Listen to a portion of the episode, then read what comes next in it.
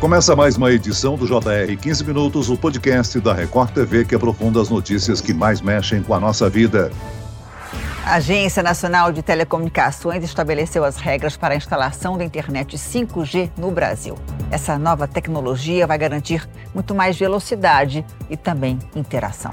Tecnologia 5G começa a funcionar hoje no Brasil. Brasília é a primeira cidade a ter o serviço. A tecnologia do 5G foi ativada no Brasil. Brasília é a primeira cidade do país a receber a nova geração de internet móvel. Até então, o 5G compartilhava a faixa de transmissão com o 4G e isso fazia com que a conexão não atingisse a capacidade máxima. Mas agora, com uma infraestrutura totalmente dedicada à tecnologia, o que vai mudar? Como o 5G pode facilitar o nosso dia a dia? E algo que muitos perguntam: em quais aparelhos a tecnologia vai funcionar? O 15 Minutos de hoje recebe o conselheiro, diretor da Agência Nacional de Telecomunicações, Anatel, e presidente do Grupo GASP, Moisés Moreira. Bem-vindo, Moisés. Obrigado pelo convite. Vamos tentar esclarecer todas as dúvidas dos seus ouvintes. Quem nos acompanha nessa entrevista é a repórter da Record TV em Brasília, Vanessa Lima. Vanessa, quais são as expectativas da população com a chegada dessa nova tecnologia?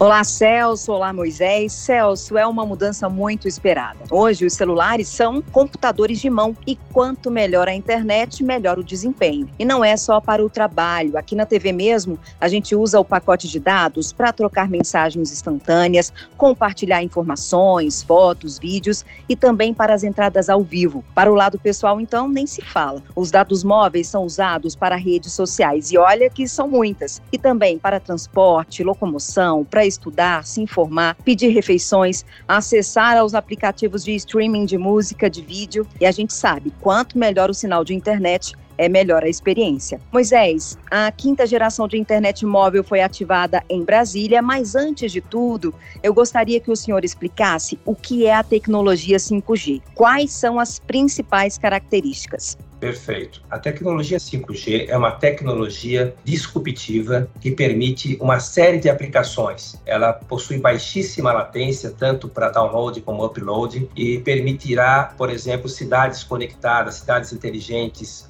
carros conectados, telemedicina, cirurgia à distância, enfim, N coisas agora chegarão junto com essa tecnologia. São aplicações novas que nós nem imaginamos, mas elas virão com certeza. Em Brasília, nós ativamos a faixa de 3,5 GHz. Dentre as faixas leiloadas, a faixa de 3,5 GHz é a faixa mais nobre no 5G, é que permite maior capacidade, podendo chegar até 2 gigabits por segundo utilizando essa faixa. Antes já utilizávamos aí algumas faixas do 4G, mais turbinadas que chamamos de DSS, mas é um non standalone. Com a faixa de 3,5 permitirá que você tenha o 5G standalone, o 5G puro, que dá muito mais velocidade e muito mais consistência. É, em algumas regiões do país, né, determinados tipos de celulares já mostram o sinal do 5G nos visores. No entanto, a rede ainda usa as mesmas frequências do 4G com uma velocidade um pouco superior, turbinada, como você falou, né, Moisés? Agora, isso vai mudar? O chamado 5G puro conta com uma nova infraestrutura, ou seja, o potencial será ainda maior. Será ainda maior. Algumas localidades chegaram a utilizar para o 5G a faixa de 2.3 GHz, que também foi leiloada, mas ela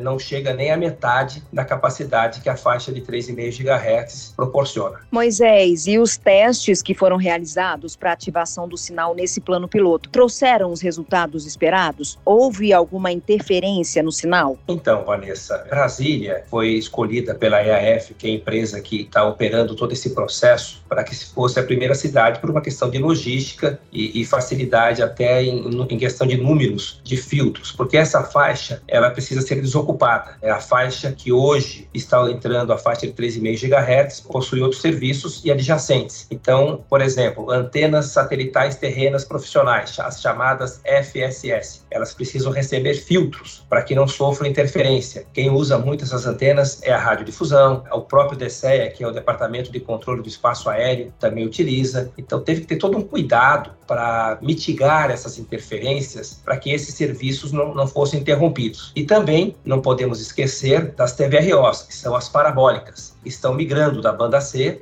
para a banda KU, ou seja, aquelas antenas enormes que se utilizam na, na parabólica passarão hoje a ser fornecidas com aquelas antenas pequenas, 60 centímetros de diâmetro, de alumínio, muito mais fáceis de serem instaladas. E nesse caso, até, Vanessa, vale a pena ressaltar que as pessoas que estão inscritas no CAD único, no cadastro único, e possuem TV parabólica, elas receberão o kit e também a instalação gratuitamente pelo SIGA antenado. Moisés, Além da velocidade, vamos ressaltar aqui o que há de diferente entre essas duas gerações de internet móvel, o 4G e o 5G. Bom, Celso, o 5G, como eu disse, é uma tecnologia disruptiva. Ele dá muito mais consistência nas chamadas e também velocidade, altíssima velocidade. Eu vou citar aqui um exemplo. Você conseguirá baixar um filme de uma, duas horas no seu celular em segundos, tá? em 30 segundos, 40 segundos. Então, isso já mostra a diferença do que significa uma tecnologia 4G para o 5G. E Moisés, Brasília é até a primeira cidade com esse 5G puro, né? Por que, que ela saiu na frente das demais capitais? Por uma questão de logística e também é, nós enfrentamos no início uma certa dificuldade para adquirir esses filtros, tá? Por uma falta, escassez de semicondutores, lockdown na China, greve de aduana, enfim. A AF teve uma série de dificuldades, o que fez até que o conselho diretor da Anatel, a pedido do GAISP, prorrogasse por mais 60 dias esses prazos de obrigação do edital.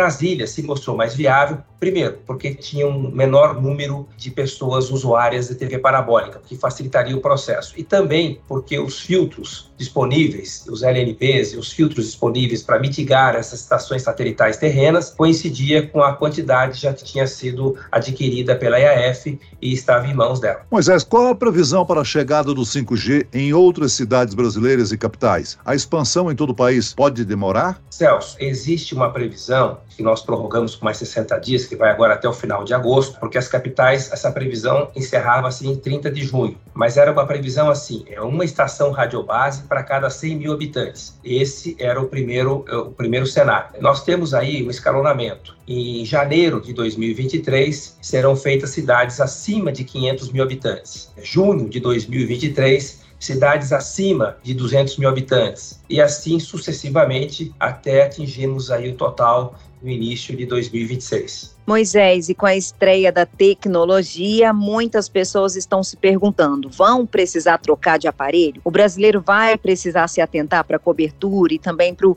modelo do smartphone? Sim, ele tem que se atentar. Ele tem que saber se o aparelho dele está apto a receber as sinais dessas frequências. Que eu tenho falado sempre é que ele deve fazer contato, entrar em contato com a sua operadora e pegar a sua orientação, se o aparelho dele está apto ou não. Também, Vanessa, vale a pena ressaltar aqui se será necessário trocar o SIM card do celular. Isso é importante ele falar com a operadora dele também. Moisés, existe sempre a preocupação com o preço, né? O pacote de dados do 5G vai ter um valor diferenciado? Ou seja, o usuário vai pagar mais caro para ter acesso ao pacote de dados da nova tecnologia? Bom, Celso, as operadoras, naturalmente, que vão precificar isso que eu ressalto também sempre é que existe o fator competição. Nós temos nesse leilão, nós propiciamos que, além dos três lotes nacionais de frequências que foram leiloados, mais cinco lotes regionais, que são as operadoras regionais que também vão entrar nesse processo, não imediatamente, mas na sequência entrarão. E isso, havendo competição, a disputa e o preço tende a ser melhor para o usuário.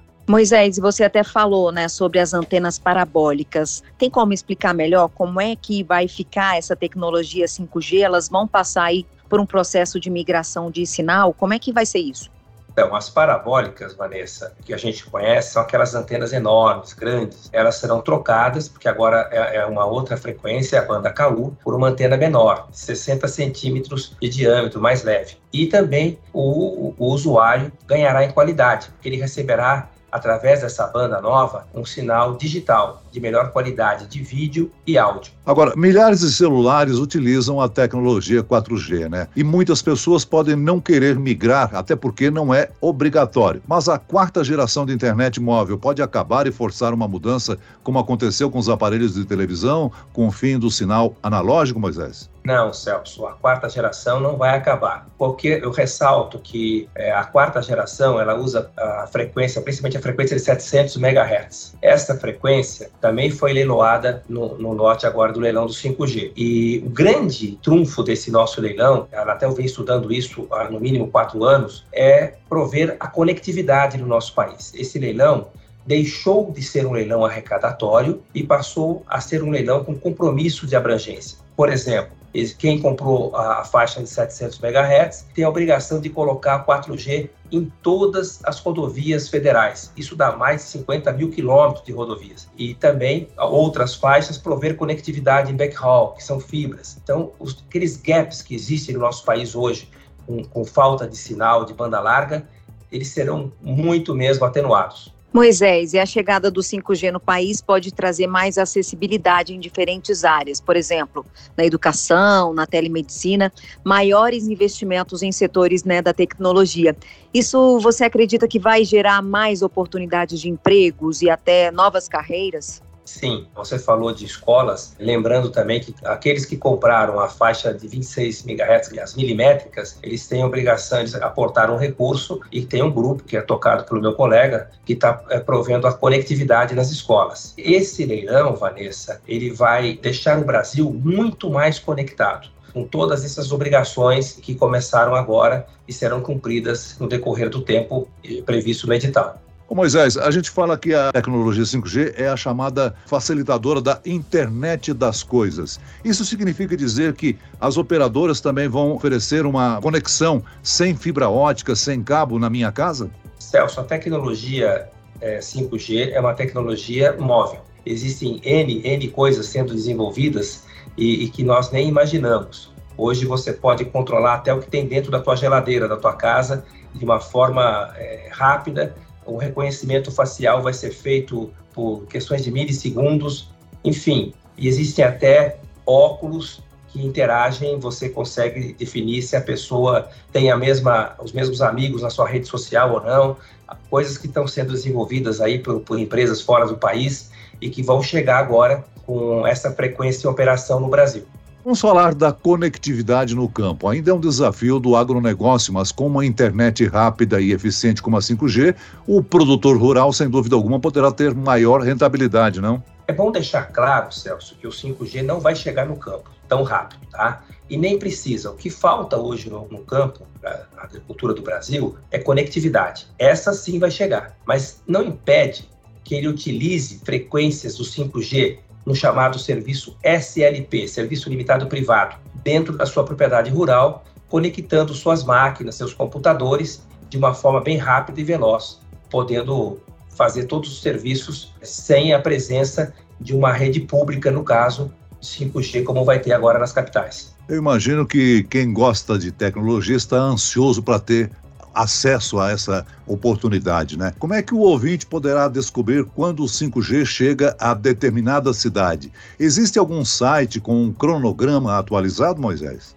Sim, Celso. No próprio site da Anatel, é, nós divulgamos isso lá na página do GAISP, tá? Isso é aberto, o, o ouvinte pode acessar e ir acompanhando. É, nós esperamos que, em primeiro momento, as capitais e o Distrito Federal, que já foi ligado hoje, aliás, estejam todas funcionando 5G até o final de agosto ou mais tardar aí setembro. Você citou aí o GAISP. Eu gostaria que você explicasse o que é o GAISP. O GAISP é um grupo que foi criado para limpeza da faixa de 3,5 GHz. Mas dentro do GAISP existem quatro outras rubricas muito importantes. O GAISP vai traçar as diretrizes e coordenar, acompanhar o trabalho também do, do PAIS, que é o Programa Amazônia Integrada Sustentável, que é a colocação de fibras óticas no leito dos rios da região amazônica, é, chamados backbones. E isso é um trabalho que já começou, uma sobra de recursos do leilão de 700, e vai continuar agora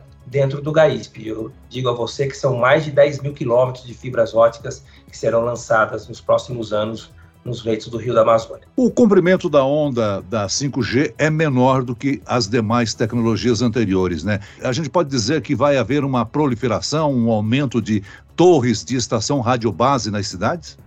Eu imagino, Celso, que o 5G precisará, no mínimo, de, de 20 vezes mais antenas do que tem hoje. Muito bem, nós chegamos ao fim desta edição do 15 Minutos. Eu quero aqui agradecer a participação e as informações do conselheiro diretor da Agência Nacional de Telecomunicações, Anatel, e presidente do grupo GAISP, Moisés Moreira. Muito obrigado, Moisés. Eu que agradeço a oportunidade. Um abraço a todos. E agradeço a presença da repórter da Record TV, Vanessa Lima. Obrigado, Vanessa. Obrigada, Celso, pela oportunidade. Espero já no nosso próximo podcast estar fazendo uso da internet 5G. Todos nós estaremos torcendo. Esse podcast contou com a produção de David Bezerra e dos estagiários Lucas Brito e Kátia Brazão. Sonoplastia de Marcos Vinícius, coordenação de conteúdo Camila Moraes, Edivaldo Nunes e Deni Almeida. Direção editorial Tiago Contreira. Vice-presidente de jornalismo Antônio Guerreiro. E eu, Celso Freitas, te aguardo no próximo episódio. Até amanhã.